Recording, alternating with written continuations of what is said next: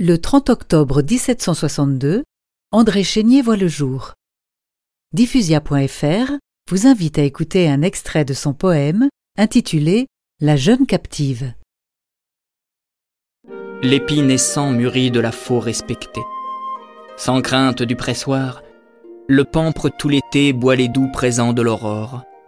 Et moi, comme lui belle, et jeune comme lui, quoique l'heure présente est de trouble et d'ennui, je ne veux point mourir encore.